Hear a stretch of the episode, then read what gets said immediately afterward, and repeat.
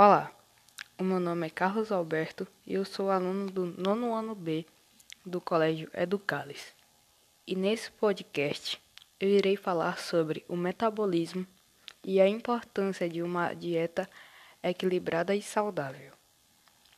O metabolismo energético é um conjunto de reações químicas que produzem a energia necessária para a realização das funções vitais dos seres vivos. O metabolismo é dividido em duas partes: o anabolismo e o catabolismo. O anabolismo é a parte do metabolismo em que a, ocorre a condução da síntese de moléculas mais simples. Nesse processo são envolvidos vários hormônios, como o estrogênio, testosterona e o hormônio do crescimento. Um exemplo disso é a produção de açúcares pelas plantas a partir da fotossíntese. Além disso, o anabolismo só ocorre em alta energética.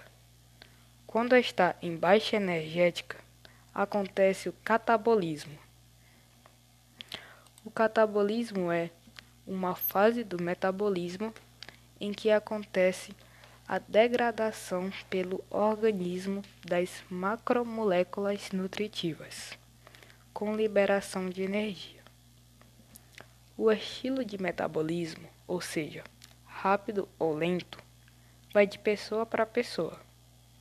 As pessoas com metabolismo rápido apresentam maior gasto de energia e por isso elas têm uma maior tendência a perder peso.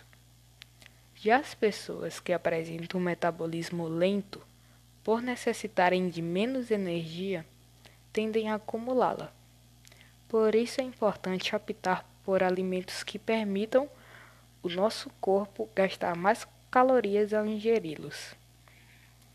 Agora vou falar um pouco sobre a importância de uma dieta saudável e balanceada. Se alimentar de forma saudável e equilibrada é essencial para garantir qualidade de vida.